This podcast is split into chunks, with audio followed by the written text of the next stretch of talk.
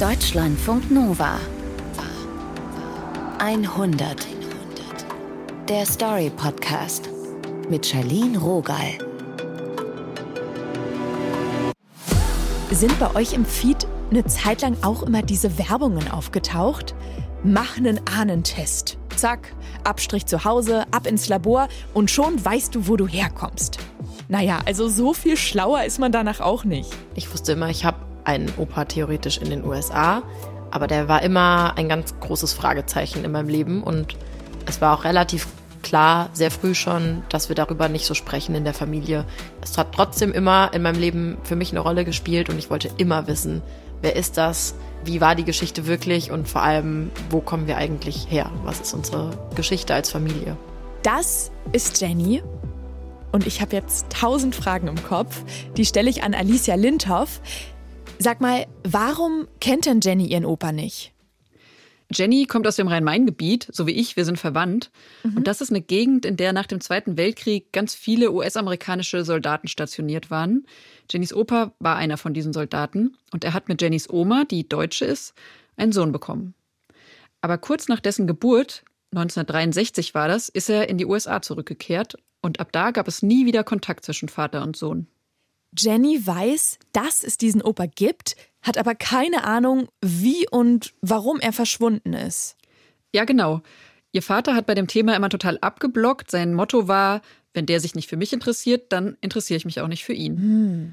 Und er hat Jenny auch eingeschärft, ihre Oma nicht danach zu fragen, weil das einfach bis heute für sie ein sehr schwieriges Thema ist. Und Jenny hat sich daran auch gehalten, weil sie ihre Oma wirklich lieb hat und ihr nicht wehtun will. Ja, das ist empathisch. Und das Ganze hört sich aber schon auch nach einem richtigen Familiengeheimnis an. Jenny scheint es auch nicht loszulassen.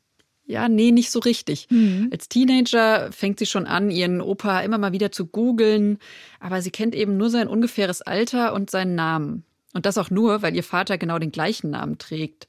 Jennys Oma hat ihm tatsächlich den vollen Namen seines amerikanischen Vaters gegeben. Drei Namen plus ihr deutscher Nachname. Aber mit dieser dürren Info findet Jenny online gar nichts. An einem Sonntag 2010, da ist Jenny 18, besucht sie ihre Oma. Sie macht das regelmäßig, die beiden telefonieren auch ganz oft. Sie haben einfach ein enges Verhältnis und Jenny ist die einzige Enkelin. Meistens besucht sie die Oma zusammen mit ihrem Papa, aber heute ist Jenny alleine. An dem Tag ist eigentlich alles wie sonst auch. Wir haben so ein bisschen so einen Ablauf, den wir immer gleich machen. Es gibt immer Mittagessen, wenn ich komme. Ich komme immer um halb eins, das ist fix. Da gibt es auch keinen Weg drumherum. Nach dem Essen bereitet Jenny in der Küche, Stil Eiche rustikal, Kaffee und Kuchen vor. Das ist die einzige Aufgabe, die sie bei ihren Besuchen übernehmen darf. Es gibt immer den gleichen Kuchen. Das ist Bienenstich, russischer Zuckerkuchen, Käsekuchen mit Mandarinen und Donauwelle. Das sind die vier, die wir immer essen und dann kriegt jeder so ein kleines Stück davon. Beim Essen sitzen die beiden auf dem großen Ecksofa im Wohnzimmer. Sie reden über alles Mögliche, die Familie, die Schule, es ist ja auch Jennys Abi-Zeit. Und irgendwann steht Jennys Oma auf. Meine Oma holt aus dem Schrank ein Foto raus. So ein wirklich altes, schon relativ zerknittertes Foto. Das ist in Schwarz-Weiß. Es hat einfach diesen alten Charakter, wie als würde man aus einem alten Fotobuch was rausholen, was man da schon lange nicht mehr angeschaut hat. Darauf zu sehen ist ein junger schwarzer Mann, der einen Säugling auf dem Arm trägt. Ich sehe das Bild, ich verstehe erstmal nur, Mann in Uniform mit Baby auf dem Arm. Und es dauert natürlich einen Moment, bis ich verstehe, wer das auf dem Foto ist, wenn meine Oma relativ wortlos mir das Bild in die Hand drückt. Da drauf ist mein Opa zu sehen und mein Opa hält meinen Papa im Arm. Also mein Papa ist noch ein Baby und ich weiß, es fühlt viel auf, deswegen frage ich da gar nicht viel nach. Aber es ist so der erste Moment eigentlich, seit ich denken kann, in dem ich das mal wirklich auf einem Foto schwarz auf weiß wortwörtlich sehe. Jennys Oma erzählt dann nur noch eins, nämlich dass ihr Opa vor seiner Stationierung in Deutschland in Chicago gelebt hat und da dann auch wieder hin zurückgekehrt ist. Und dann räumt sie das Foto einfach wieder weg. Die beiden essen ihren Kuchen zu Ende und reden über andere Sachen. Und wirklich erst auf dem Weg nach Hause wird mir das so richtig bewusst, dass ich eigentlich jetzt mit mehr Fragen gehe, als ich reingekommen bin.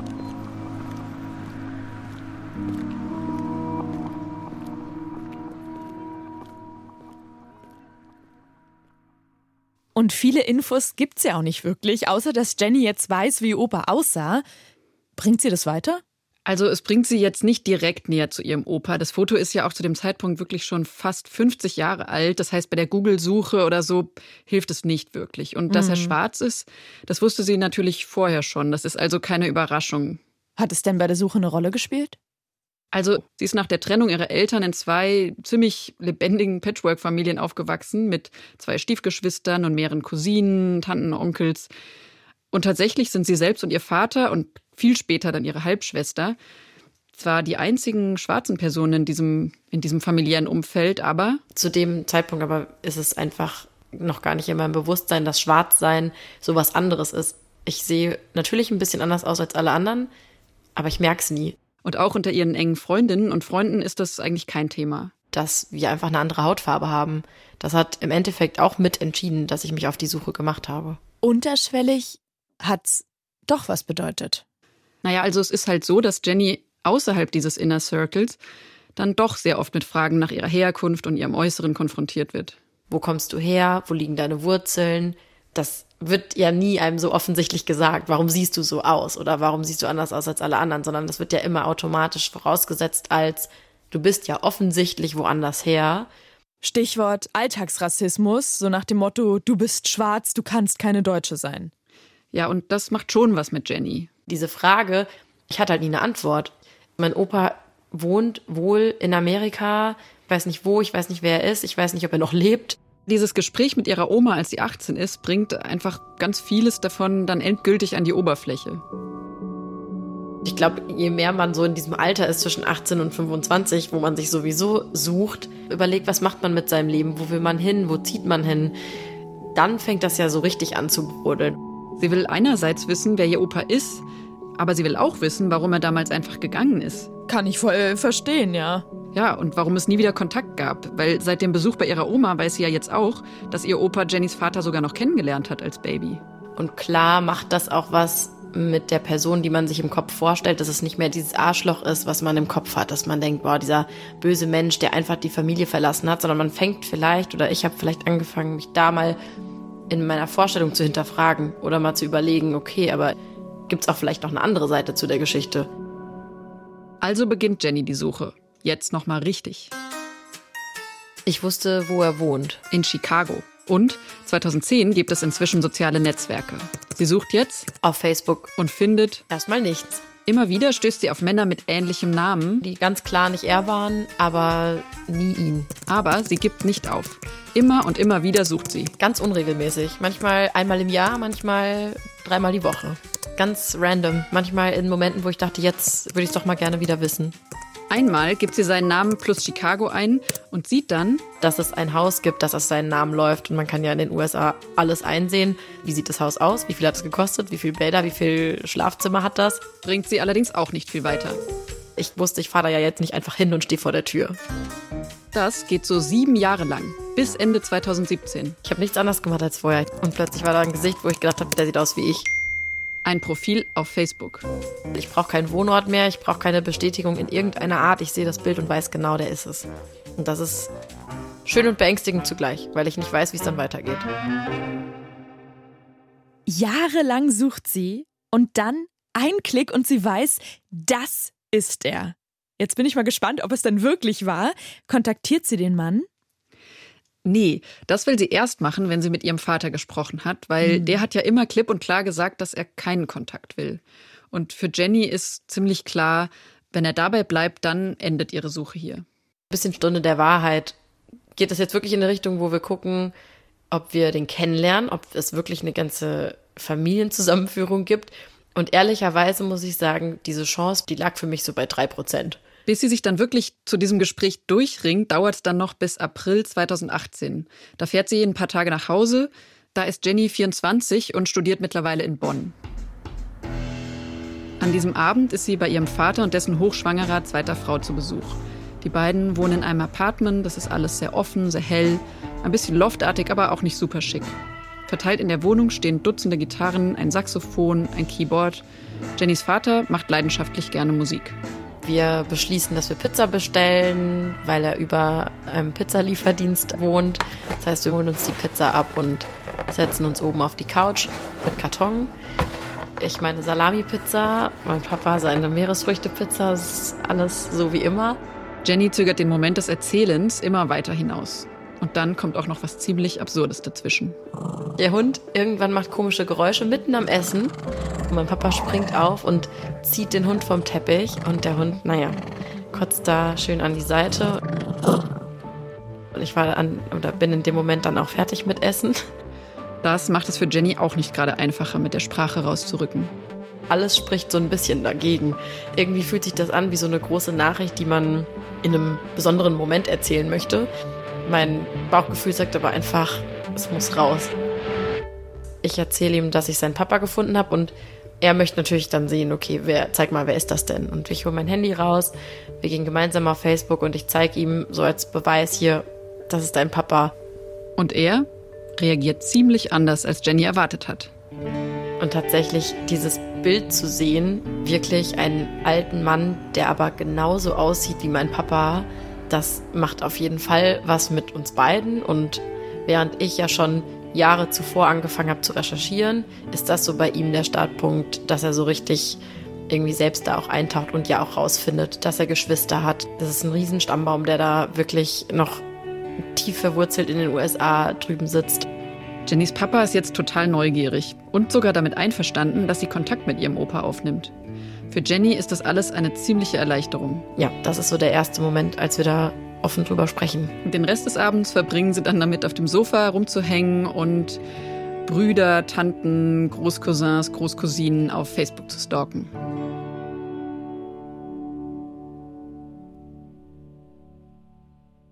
Ein paar Tage später sitzt Jenny zurück in Bonn am Schreibtisch. Sie macht eine Pause von der Masterarbeit und überlegt, ob sie ihrem Opa eine Freundschaftsanfrage schicken soll. Und wenn er sie annimmt, was macht sie dann? Weil da gibt es einfach kein Handbuch, das dir sagt, wenn dein unbekannter Opa auf Facebook da irgendwie ein Profil hat, dann schreibst du ihn natürlich an oder so. Niemand sagt dir, wie du da handeln musst. Das ist einfach völliger Freiflug irgendwie oder freier Fall. Aber dann am Ende schickt sie die Freundschaftsanfrage. Kurz danach ist Jenny abends bei ihrer Mama zu Besuch. Sie sitzen gerade beim Abendessen, ihr Handy liegt auf dem Tisch, obwohl das eigentlich ein No-Go ist bei ihr zu Hause. Aber an diesem Abend macht ihre Mutter eine Ausnahme, weil Jenny hat ihr die ganze Geschichte erzählt und beide sind super aufgeregt und warten, ob was passiert. Es ist kurz vor halb neun und Jenny guckt auf ihr Handy. Da steht: Hallo Jenny, hier ist dein Großvater, der dir für deine Freundschaftsanfrage dankt. Keine zehn Minuten später, nachdem er diese Nachricht schickt, ruft er an über Facebook. Ich sehe es nur und schaue meine Mama an, meine Mama schaut mich an. Wir sind beide ganz aufgelöst und wissen nicht so ganz, wohin mit uns. Ja, natürlich will ich ihn kennenlernen, natürlich will ich ihn sehen und will mit ihm sprechen, aber ich möchte auch auf gar keinen Fall mit ihm sprechen. Sie geht nicht ran, es geht einfach alles viel zu schnell. Aber dann beruhigt sie sich ein bisschen und ihre Mutter redet ihr gut zu, sagt, komm, ruf ihn in Ruhe zurück. Und genau das mache ich dann auch. Ich schnapp mir mein Handy, gehe in mein altes Kinderzimmer, setze mich auf mein Bett, in dem ich 18 Jahre geschlafen habe und rufe meinen Opa an. Das erste, was ich ja sehe, ist, mein Opa sitzt in der Garage. Also es hat fast was von, ich bin mal kurz in die Garage gegangen, um zu telefonieren. Aber er sitzt in einem großen Ledersessel. Also scheinbar hat er sich da relativ häuslich eingerichtet. Das Zweite, was Jenny sieht, seine Frau ist dabei. Und das ist ein Glück. Erstens, er nuschelt, so dass ich ihn kaum verstehe. Er redet wahnsinnig starken Südstaaten-Akzent, so dass ich noch weniger verstehe. Also die Kombi aus Südstaaten-Akzent und Nuscheln ist für mich übers Telefon schon erst recht fast nicht zu verstehen. Und zum Glück haben wir eine Dolmetscherin dabei, weil seine Frau sitzt neben ihm. Ich bin einfach nur im Autopilot. Ich bin wirklich nur im Funktionieren, Fragen hören, antworten, Fragen stellen. Aber dieses ganze Gespräch ist einfach wie so ein Nebel. Aber was bei ihr schon hängen bleibt, ist, dass ihr Opa und seine Frau sich ehrlich über den Anruf zu freuen scheinen. Da ist keine Ablehnung, kein Schock bei seiner Ehefrau.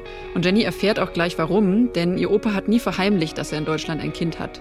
Und dann telefonieren wir 20 Minuten. Ich leg den Hörer auf und ich breche einfach nur in Tränen aus. Ich bin nicht so nah am Wasser gebaut, aber in dem Moment bricht wirklich alles, so was ja vielleicht über Jahre da so ein bisschen geschlummert hat, bricht einfach komplett aus mir raus.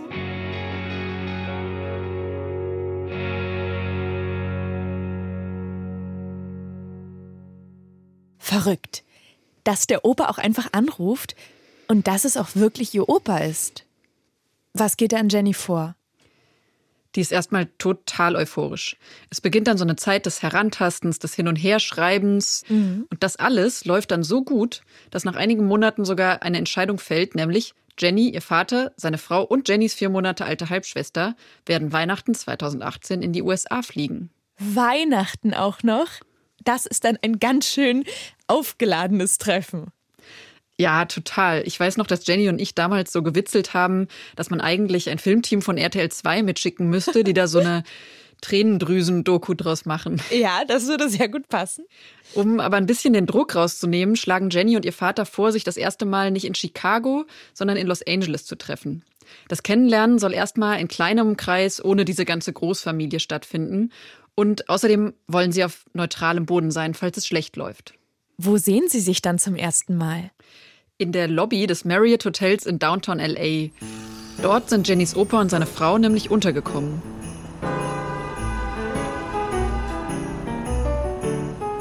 Es ist der 24. Dezember, später Nachmittag. Wir sind in Downtown LA und laufen auf dieses Hotel zu. Ich stehe davor und gucke hoch und das ist einfach nur so, wie man sich Amerika vorstellt.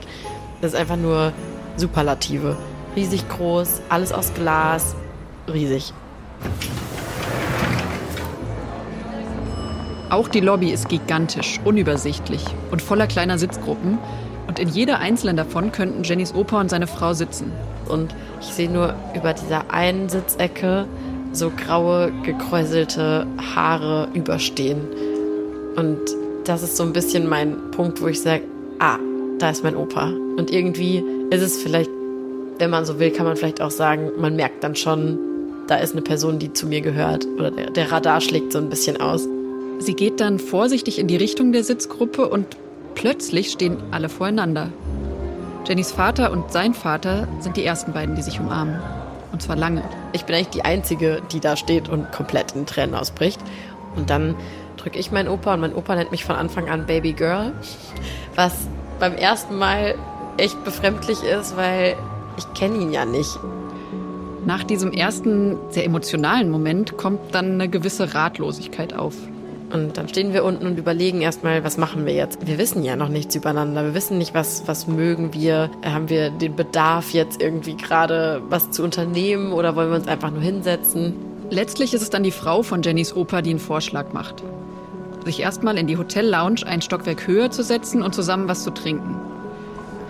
Jenny hat so das Gefühl, sie müssten eigentlich direkt super tiefgründige Gespräche miteinander führen. Aber das macht man einfach nicht nach zwei Minuten nach dem Kennenlernen. Und das macht den Weg dahin eher unkomfortabel und unangenehm und sorgt für so Gespräche wie und wo habt ihr geparkt und wie seid ihr hierher gekommen und war der Flug gut und wie war das Essen auf dem Flug? In der Lounge angekommen, setzen sich dann alle an einen viel zu großen schwarzen Marmortisch und bestellen erstmal Getränke. Langsam taut die Stimmung etwas auf. Jennys Großvater und seine Frau holen Fotoalben hervor. Sie zeigen Bilder ihres gemeinsamen Lebens, aber auch Schwarz-Weiß-Fotos aus seiner Kindheit.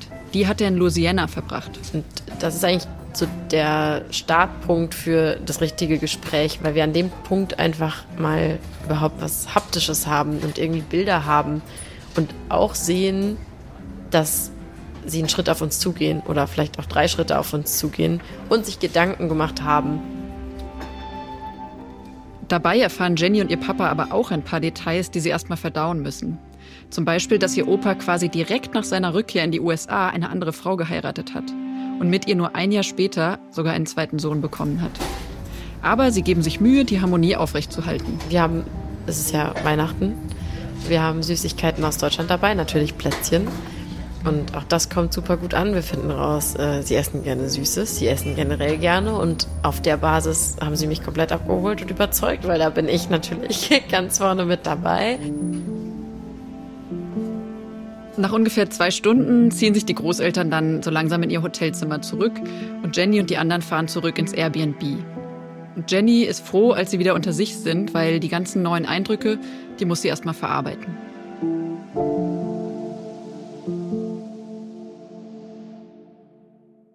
Am nächsten Tag, dem 25. Dezember, sind sie dann direkt wieder mit den beiden verabredet. Da holen sie Weihnachten dann richtig nach. Trotz LA und Sonnenschein. Oh, the weather outside is frightful. But the fire is so delightful. Sie gehen in ein Restaurant. Gemütlich. Es war wirklich wie, als würde man im Wohnzimmer sitzen, auch mit so einem Kamin im Hintergrund, wo auch so ähm, diese typischen Weihnachtsstrümpfe dran hingen. Also es war wirklich wie ein Wohnzimmer. Sie unterhalten sich gut. Es war eben nicht Smalltalk, der oberflächlich war. Es war auch nicht tiefgründig, sondern einfach mal so ein normales Gespräch, wie man es auch sonst mit Familienmitgliedern führen würde. In den kommenden Tagen lernen sie sich besser kennen und Jenny merkt, ihre neuen Großeltern sind wahnsinnig spontan, ändern ständig kurzfristig Pläne. Die ganze Woche war sehr wuselig. Trotzdem stemmen sie das komplette Sightseeing-Programm. Griffith Observatory haben die Aussicht da genossen, haben Bilder gemacht vor dem Hollywood-Schild. Wir waren am Strand, wir waren in Santa Monica, wir waren äh, bei den LA Clippers. Und zwar alle in denselben T-Shirts. Die haben ihr Opa und seine Frau organisiert vorne steht drauf We Are Family und hinten steht drauf ähm, der Name der jeweiligen Person. Das war so ein bisschen wie Mannschaftsoutfit. Shirts sind alle blau. Jeder Name hat seine eigene Farbe. Und Jennys Schwester, die ein Baby ist damals, bekommt eine Mischung aus allen Farben der anderen. Und ja, alle tragen die Shirts den Rest des Abends. Und es gibt natürlich automatisch ein Zusammengehörigkeitsgefühl. An einem der letzten Tage treffen sie sich im Airbnb, kochen gemeinsam. Es gibt einen riesigen Schinken und Kartoffeln mit Paprika. Die Paprika schneidet ihr Opa und zwar ganz, ganz, ganz, ganz klein. Also wirklich so winzig, dass man sie praktisch, also ich würde sagen so ein Millimeter am Ende. Das ist eine Strategie, um Dinge zu essen, die gut für ihn sind, die er aber nicht mag. Jenny findet, der Mann hat Humor. Und dann saßen die beiden Herren da, haben die Kartoffeln geschält und es war irgendwie ein ganz süßer Moment. Vater und Sohn, es wirkt intim. Aber Jenny hofft irgendwie, dass ihr Opa jetzt mal plausibel erklärt, warum er damals seinen Sohn verlassen hat und später nicht mal zu Besuch kam. Aber mein Opa, wie er halt ist, hat sich da relativ rar gemacht und nicht unbedingt die Fragen beantwortet, wie mein Papa sich das, glaube ich, vorgestellt hat. Oh, das ist aber auch echt herausfordernd, das dann so zu akzeptieren. Und bei diesem ganzen Trip waren ja echt alle Emotionen dabei. Es sind ja dann aber auch am Ende des Tages fremde Menschen, die zusammengewürfelt werden und sich das erste Mal richtig kennenlernen. Wie gehen Sie denn nach dieser Woche auseinander? Gut.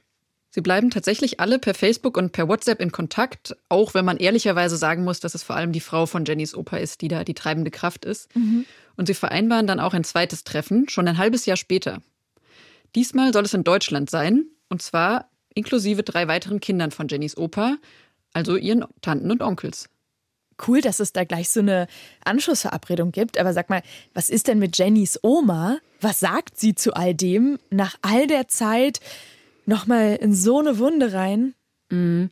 Also die tut sich mit dieser ganzen Entwicklung schon sehr schwer, aber letztlich mhm. akzeptiert sie sie dann doch, weil sie einfach merkt, dass es für Jenny und für ihren Vater wichtig ist. Sie selbst will den Opa aber auf gar keinen Fall treffen in Deutschland. Okay. Jenny hofft, dass bei dem Deutschlandbesuch dann auch mehr Zeit für eine Aussprache ist. Aber nur drei Monate vor der Reise hat ihr Opa, der schon Ende 70 ist, dann einen schweren Motorradunfall. Und zur Überraschung aller kann er am Ende zwar doch mitkommen, aber er ist in schlechter Verfassung. Es ist ein warmer Sommertag 2019. Die ganze Gruppe ist an diesem Tag in Rüdesheim unterwegs. Es ist ein schönes, aber ziemlich touristisches Städtchen am Rhein mit Fachwerkhäusern und Kopfsteinpflaster. Sie landen auf einem Schlagerfest, nicht gerade nach Jennys Geschmack. Aber meine amerikanische Familie findet es natürlich fantastisch. So ein bisschen haben sie sich wahrscheinlich Deutschland vorgestellt. Sie setzen sich dann an eine Bierbankgarnitur. Meine Tante und mein Onkel mitschunkeln, sitzen auf der Bierbank und äh, tanzen mit den Beinen und stoßen an. Wir trinken Wein, wie man das in Rüdesheim so macht und haben einfach eine, eine Menge Spaß. Ihr Vater unterhält sich mit der Frau von Jennys Opa. Jennys kleine Halbschwester, die in den USA noch ein Baby war, tapst jetzt schon durch die Gegend und wird von allen angehimmelt. Nur einer nimmt nicht teil an der guten Laune und das ist Jennys Opa. Der sitzt mit verzogenem Gesicht in seinem Rollstuhl. starrt vor sich hin, guckt auf den Tisch und sagt einfach kein Wort. Er ist eh schon jemand, der sehr wortkarg ist, aber an dem Tag war das echt so nochmal ein i-Tüpfelchen und natürlich nehmen wir das persönlich. Ausgerechnet er gibt sich so wenig Mühe. Es droht so ein bisschen die Stimmung zu kippen. Wie so oft ist es dann die Frau ihres Opas, die vermittelt. Sie nimmt Jenny irgendwann zur Seite. Wir wissen ja schon, dass er wirklich viel durchgestanden hat in den letzten Monaten. Aber sie haben uns schon nicht ganz offengelegt, wie ernst sein Zustand auch war und dass das nicht selbstverständlich ist, dass er heute hier sitzt. Alle Ärzte haben im Prinzip schon gesagt, das, das kannst du vergessen, du wirst nicht in drei Monaten nach Deutschland fliegen. Und er hat das als Anlass genommen, um wirklich das so durchzuziehen, die Reha durchgezogen und alles gemacht, damit er auf jeden Fall nach Deutschland kommen kann. Aber jetzt geht es ihm körperlich einfach nicht gut. Jenny ist erstmal versöhnt. Ihr Opa ist eben kein Mann der Worte, aber er ist hier und das ist die Hauptsache. Irgendwann entscheide ich mich einfach dafür, dass ich jetzt, das klingt so rücksichtslos, aber ja, keine Rücksicht darauf nehmen kann, was mein Opa jetzt macht. Und das ist natürlich total bitter, aber gleichzeitig möchte ich auch nicht, dass alle anderen jetzt deswegen einen schlechteren Tag haben.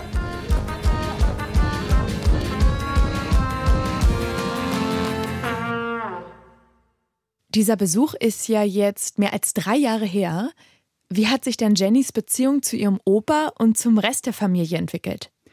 Also erstmal die Frage, warum Jennys Opa seinen Sohn verlassen und den Kontakt abgebrochen hat, die hat er bis heute nicht so richtig beantwortet. Mhm. Und Jenny rechnet eigentlich auch nicht mehr damit.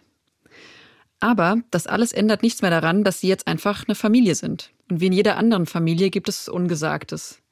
Aber gleichzeitig hat sich für Jenny mit dieser neuen Familie auch eine ganze neue Welt geöffnet.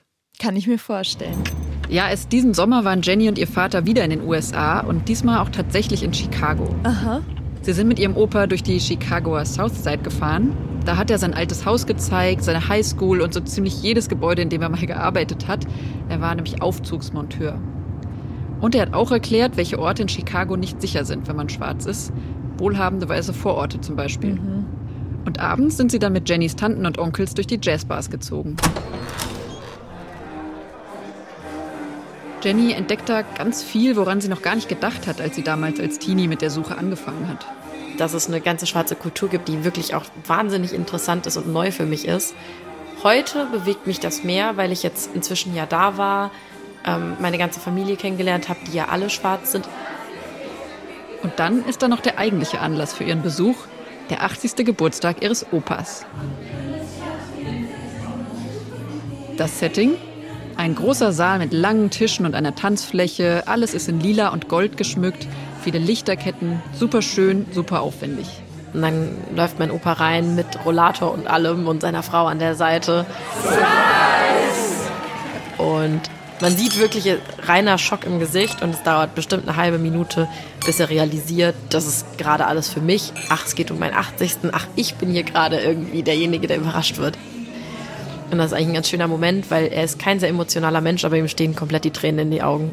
Nachdem er das alles verdaut hat, fängt er erstmal an, die vielen Gäste zu begrüßen. Und was ganz süß ist, er setzt sich an unseren Tisch. Das ist eigentlich gar nicht so selbstverständlich, weil natürlich nicht alle Kinder plus ich und so an einem Tisch sitzen können, aber er setzt sich an unseren Tisch, das ist ihm total wichtig. Es kommen immer neue Gäste und sie alle stürmen auf Jenny und ihren Papa zu, umarmen die beiden. Es ist so offensichtlich, dass jeder dieses Memo bekommen hat, dass wir kommen. Irgendwann verliert Jenny komplett den Überblick, wer da jetzt ihre Cousine ist und wer ihr Großonkel. Letztendlich ist es aber auch egal. Mein Opa glüht richtig vor Stolz und zeigt seinen Sohn vor und ähm, ja, es ist einfach eine schöne familiäre Situation.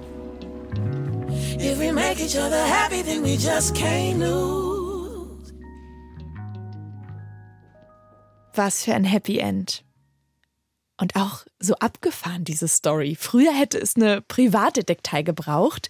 Jetzt reicht eine Freundschaftsanfrage, um einen Menschen auf der anderen Seite der Welt zu finden. Alicia Lindhoff, danke, dass du uns die Geschichte von Jenny erzählt hast. Das Team um diese 100 sind Julia Roche, Taina Grünzig, Nilofa Elhami und Alex Hart. Und was ist mit euch? Wart ihr neulich in der Runde und habt eine abgefahrene Geschichte gehört? Immer her damit. 100.deutschlandfunknova.de Wir freuen uns auf eure Mails. Mein Name ist Charlene Rogal. Seid gut zu euch. Deutschlandfunk Nova 100.